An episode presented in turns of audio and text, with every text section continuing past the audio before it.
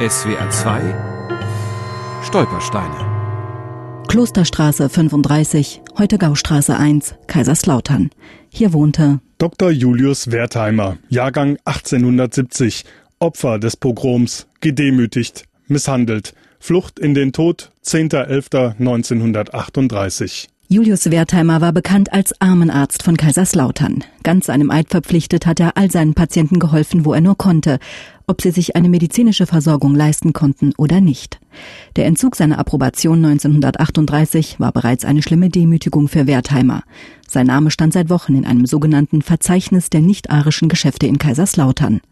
Dabei war Julius Wertheimer schon lange aus der jüdischen Gemeinde ausgetreten, vielleicht um seine kranke Tochter Bertha zu schützen. Das hat aber offensichtlich in der damaligen aufgeheizten Situation niemand mehr erinnert. Er wurde einfach noch da dazugezählt und hat dann die ganzen Schikanen über sich ergehen lassen müssen. Hans-Wolfgang Help hat als Stolpersteinpate das Schicksal von Julius Wertheimer recherchiert.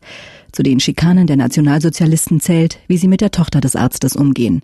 Das psychisch kranke Mädchen muss immer wieder in die Heilanstalt ins pfälzische Klingenmünster, wird dort zwangssterilisiert. Dort war wohl ein leitender Arzt oder vielleicht sogar der, der Leiter der ganzen Anstalt, wohl ein Studienkollege von ihm gewesen. Als Arzt auf ihn hat er da viel gesetzt und vertraut, dass da trotzdem natürlich die Zwänge, die äußeren Zwänge der damaligen Zeit vielleicht auch seinem Studienkollegen, die Hände banden, konnte man nicht ahnen. Aber es sollte noch schlimmer kommen.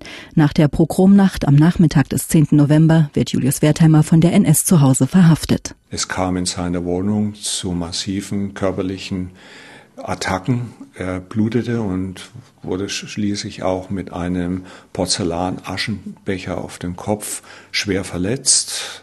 Und im Polizeipräsidium wurde er dann einem sehr demütigenden Verhör unterzogen und das hat ihn inklusive der Verletzung wohl psychisch so kaputt gemacht, dass er vorbereitet dann eine Überdosis eines Schlafmittels genommen hat. Spät abends wird Julius Wertheimer bewusstlos ins Kaiserslauterer Klinikum gebracht.